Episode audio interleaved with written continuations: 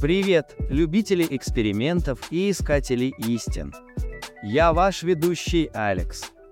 В эфире новый выпуск подкаста «Фокус реальности», в котором мы исследуем фантастические сценарии и находим ответы на самые будоражащие вопросы. А если хотите еще больше интересных тем, то подписывайтесь на канал в Телеграме. Его можно найти по названию «Просто ведите фокус реальности». Там ежедневный контент только для вас. А сегодня в выпуске животрепещущая тема. Что если бы мы могли переживать чужие эмоции? Мы живем в мире, где эмоции являются невидимыми нитями, связывающими нас воедино. Но часто сталкиваемся с тем, что не можем по-настоящему понять чувства окружающих нас людей. Но что если бы существовал способ встать на место другого человека? Почувствовать то, что чувствует он, и преодолеть пропасть, которая нас разделяет. Скоро узнаем. Поехали!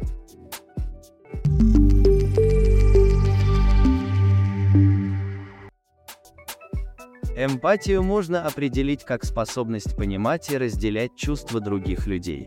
Она предполагает не только распознавание эмоций, которые испытывает другой человек, но и чувство сопричастности и сострадания к его эмоциональному состоянию. Эмпатия – сложный психологический и неврологический феномен, включающий в себя целый ряд когнитивных и эмоциональных процессов. Она глубоко укоренена в нашем мозге.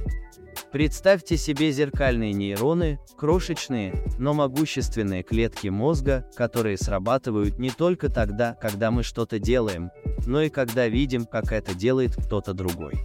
Это как бы секретные агенты эмпатии, помогающие нам имитировать эмоции и устанавливать более глубокие связи. Кроме того, существует окситоцин, гормон любви. Именно благодаря ему вы можете почувствовать прилив эмпатии, когда держите на руках новорожденного ребенка или обнимаете домашнего питомца. Окситоцин повышает нашу способность доверять, сопереживать и заботиться о других. Но вот в чем загвоздка. Эмпатия не является универсальной, она имеет несколько слоев. Когнитивная эмпатия позволяет нам интеллектуально понять эмоции человека, а эмоциональная – почувствовать то, что чувствует он. Соедините их вместе, и вы получите мощный эмпатийный коктейль. И дело не только в теплых и пушистых чувствах. Эмпатия помогает нам лучше общаться, разрешать конфликты и укреплять доверие.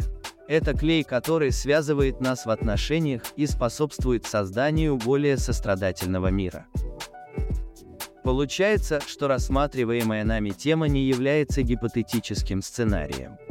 Мы и так можем переживать чужие эмоции. Да, почти так. Эмпатию можно и нужно развивать. Но что будет при абсолютной эмпатии, доведенной до предельных значений?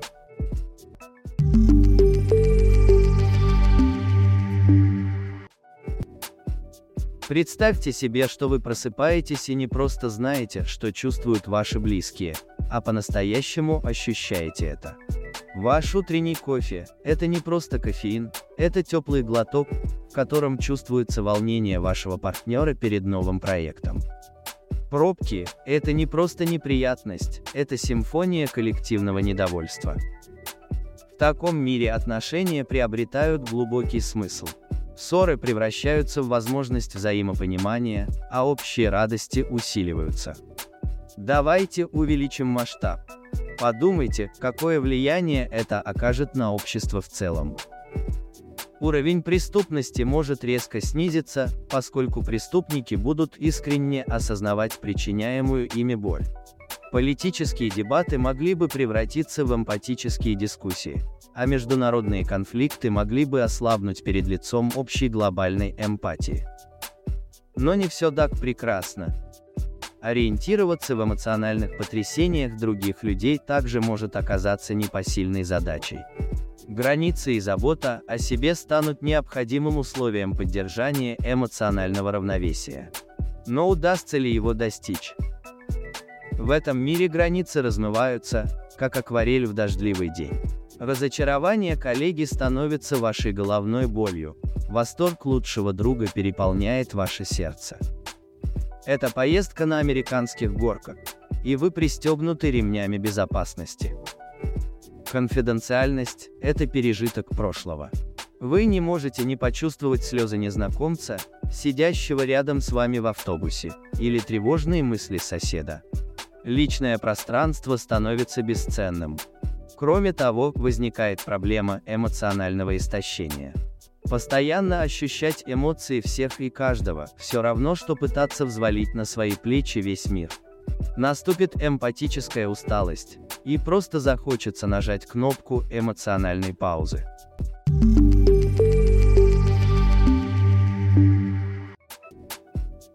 Но может быть существует решение данной дилеммы.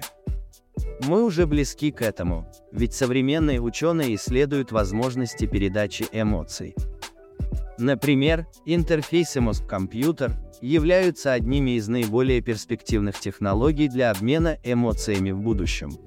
Эти интерфейсы способны декодировать и передавать нейронные сигналы, связанные с эмоциями. Если они будут усовершенствованы, они позволят людям напрямую делиться своими эмоциональными состояниями с другими людьми, создавая глубокую форму эмоциональной связи. Также в настоящее время разрабатываются передовые системы искусственного интеллекта, позволяющие распознавать и интерпретировать эмоции человека по выражению лица, тону голоса и физиологическим сигналам. В будущем эти системы могут быть интегрированы в коммуникационные платформы, что позволит людям более эффективно передавать свои эмоции другим людям. Тактильные технологии, имитирующие осязательные ощущения, могут эволюционировать в сторону передачи эмоций физическим путем.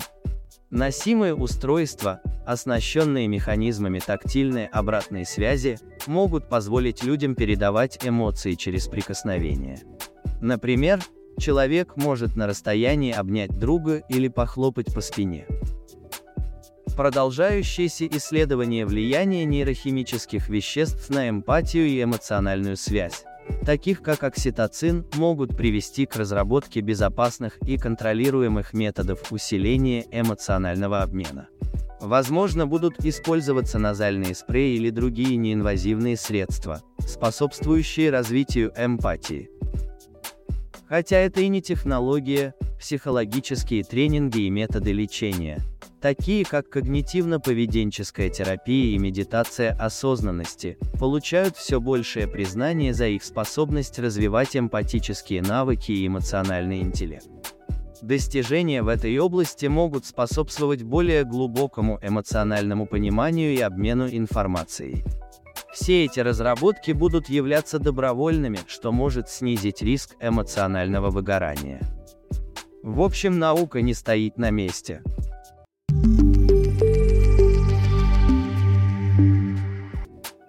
Перспектива делиться эмоциями друг с другом, будь то с помощью передовых технологий или усиленной эмпатии, несомненно манит. Она обещает мир, в котором понимание, сострадание и человеческая связь достигнут небывалых высот.